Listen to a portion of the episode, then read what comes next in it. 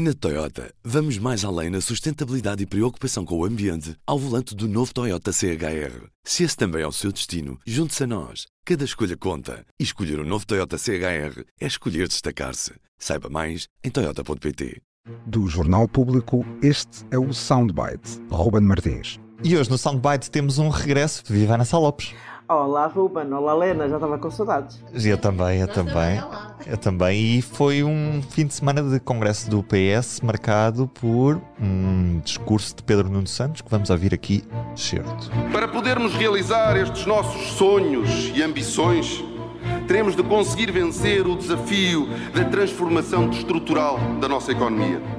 Esta tem mesmo de ser a nossa primeira e principal missão alterar o perfil de especialização da nossa economia. Só com uma economia mais sofisticada, diversificada e complexa podemos produzir com maior valor acrescentado, pagar melhores salários e gerar as receitas para financiar um Estado social avançado. O setor privado pode e deve investir onde bem entender, como em qualquer economia de mercado.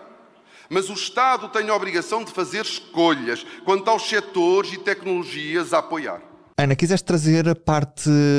Se calhar foi a proposta que menos passou para o grande público do discurso de Pedro Nuno Santos, mas é certo que ele quer, de certa forma, redefinir aquilo que é o modelo económico do país. Porquê é que escolheste este soundbite para soundbite do dia? Olha, escolhi porque esta proposta que é uma é mesmo uma das mais mais significativa de, do discurso e que o Pedro Nuno ele próprio até diz que é a proposta prioritária é exatamente aquilo que levou ao Congresso da Batalha, que deu a grande, confusão com António Costa, como nós nos lembramos, mas como sou setorial na altura, era, tinha a ver com inovação na economia, era, mas o título era por uma social-democracia, o título parecia quase um, era um título de moção global, mas é, a, a, a proposta essencial era esta, ou seja, era pôr, dar mais poder ao Estado, junto da na, na, economia, ou seja, o Estado, em vez de estar a dar a todos por igual, como até agora ele até diz uma expressão que foi, ele não usa a expressão falta de coragem, mas o que ele quer dizer é isso, que até aqui não se fez isso por, hum,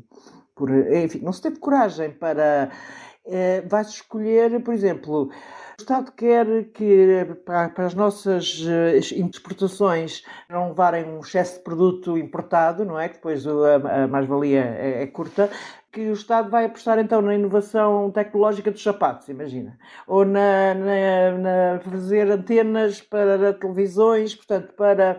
E o Estado escolhe, e aí eu acho que é uma, é uma, é, não é economia planificadora do comunismo, obviamente, mas é uma medida extremamente social-democrata, naquele sentido em que o Estado tem um papel na economia e tem um papel, nomeadamente, na escolha de quem subsidia e de quem não subsidia. É que a questão é essa, Ana, mas até que ponto é que isto também não pode ser visto quase como um caminho para uma economia mais planificada, não é? Claro que não estamos a falar, obviamente, do Pedro Sim, não ser um comunista nem nada do género, não mas. É, claro que não é comunista, não é Gonçalo Vista, não, isto é tudo um absurdo, não, não é a economia mais planificada, mas o Estado deve planear. E faz sentido que o Estado planeie, faz sentido que, aliás, neste tempos havia o Ministério do Planeamento, até o planeamento económico cabe ao Estado, numa economia de mercado, ter um papel regulador. Portanto, e isto, eh, a ideia não é para ficarmos todos. Eh, isto está de longe de ser uma ideia de que esquerdista, mas é uma ideia de esquerda e uma ideia social-democrata, de facto, efetivamente, de que o Estado tem um papel regulador na economia.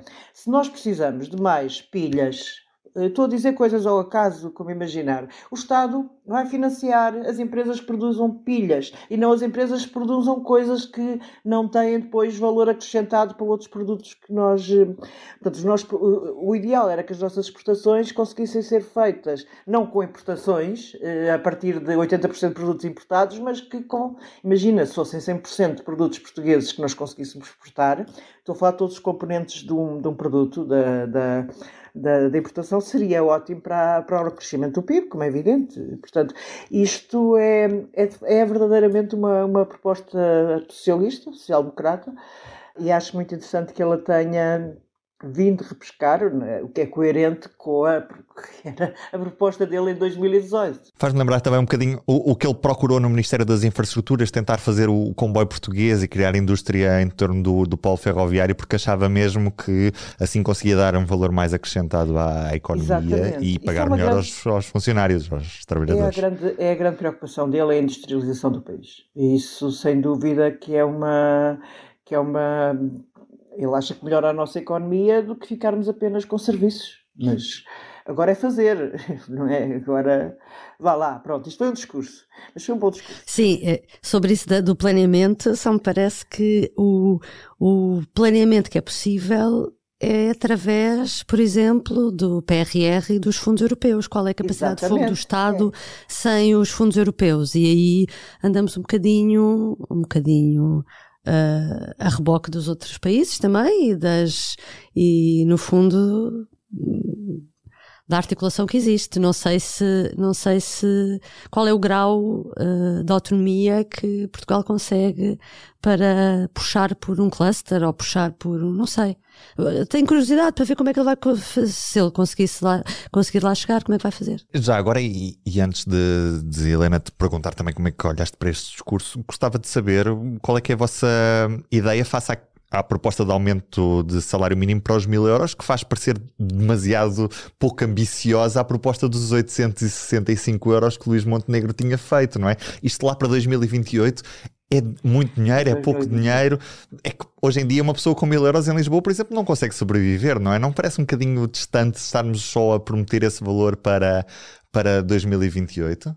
Quer dizer, eu acho que essa é a proposta que por acaso passou mais e, curiosamente, é a proposta menos ambiciosa de todas, porque das que Pedro Nuno apresentou no. É ambiciosa face à proposta que... da direita, não é?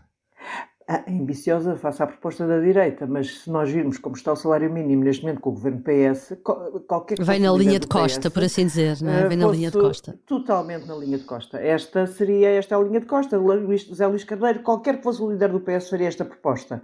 Enquanto há outras propostas que são mesmo de Pedro Nuno, esta também é de Pedro Nuno, evidentemente, mas é naquelas em que não me parece muito surpreendente que, tendo em conta como o salário mínimo já está uh, em 2024, portanto é natural que fosse aumentar, ou que qualquer outro líder do PS, em momento de eleições como este, apresentasse a proposta.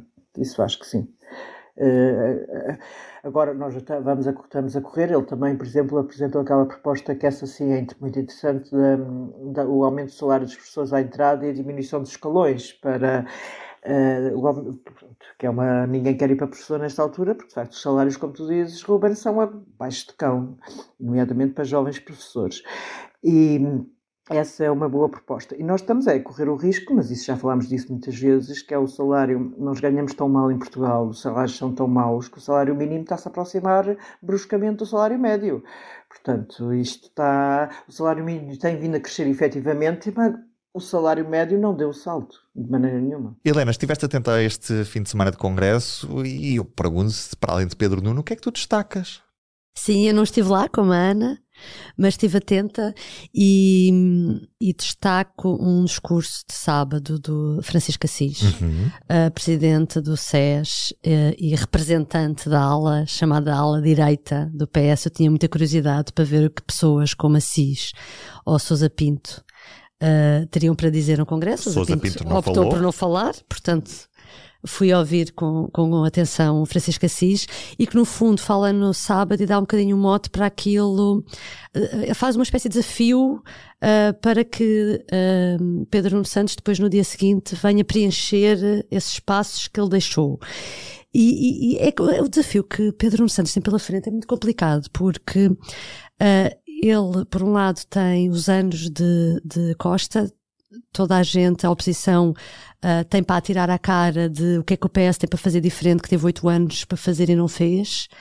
Uh, e, e, é muito complicado responder a isso. E eu acho que um, Francisco Assis conseguiu uh, num discurso até mais à esquerda, como há bocado estávamos aqui a falar, que não é tão comum uh, ouvir em Francisco Assis. E diz uma coisa essencial que é, nesta altura, é preciso reconciliar a classe média com o Estado Social. Quando a classe média deixar de, ser, de pôr os filhos na escola pública e deixar de ter o Serviço Nacional de Saúde como o primeiro garante, é sinal de que estamos numa crise.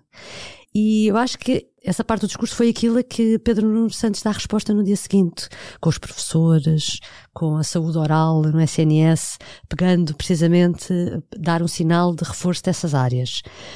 Uh, e ao mesmo tempo a dizer que não vamos fazer uma, uma campanha pela positiva, sem ressentimentos e com o espectro da, da extrema-direita chegar ao poder em vários pontos do mundo. Uh, foi um discurso uh, muito super equilibrado e que ajuda a centrar aquele que deve ser o discurso de Pedro Nuno, que realmente é esta tarefa ingrata, que é muito complicado. Uh, e, e, eu acho que essa, uh, essa a forma como coloca, como Assis coloca a questão no Estado Social e não deixar que haja uma revolta do, no fundo é do setor socialista ou da esquerda que está farta de oito anos, de PS, de maioria absoluta, de, de sempre os mesmos, uh, e esse é o grande desafio. Uh, não sei, vamos ver se. E, e, é engraçado que é verdade que também a CIS colocou a tónica no crescimento económico, na produtividade, mas todo o discurso fundamental é como conseguir. Um, Uh, transmitir essa esperança às pessoas uh, de que só o de, que, de Pedro Nuno conseguirá salvaguardar isso. Um, e, e para mim é, é, o destaque. Já falámos, hum, pronto, também já foi, foi muito, um, muito dissecado, muito dissecadas as palavras de Pedro Nuno Santos e eu acho importante ter, ter presente esta. É uma espécie de guia. Está feito este soundbite de análise ao Congresso do PS. Voltamos amanhã. Até amanhã. Até amanhã. Até amanhã. O Soundbites é um programa de Ana Salopes, Helena Pereira e Ruben Martins. A música original é de Ana Marques Maia. Siga o podcast na sua aplicação preferida para não perder os novos episódios. O público fica no ouvido.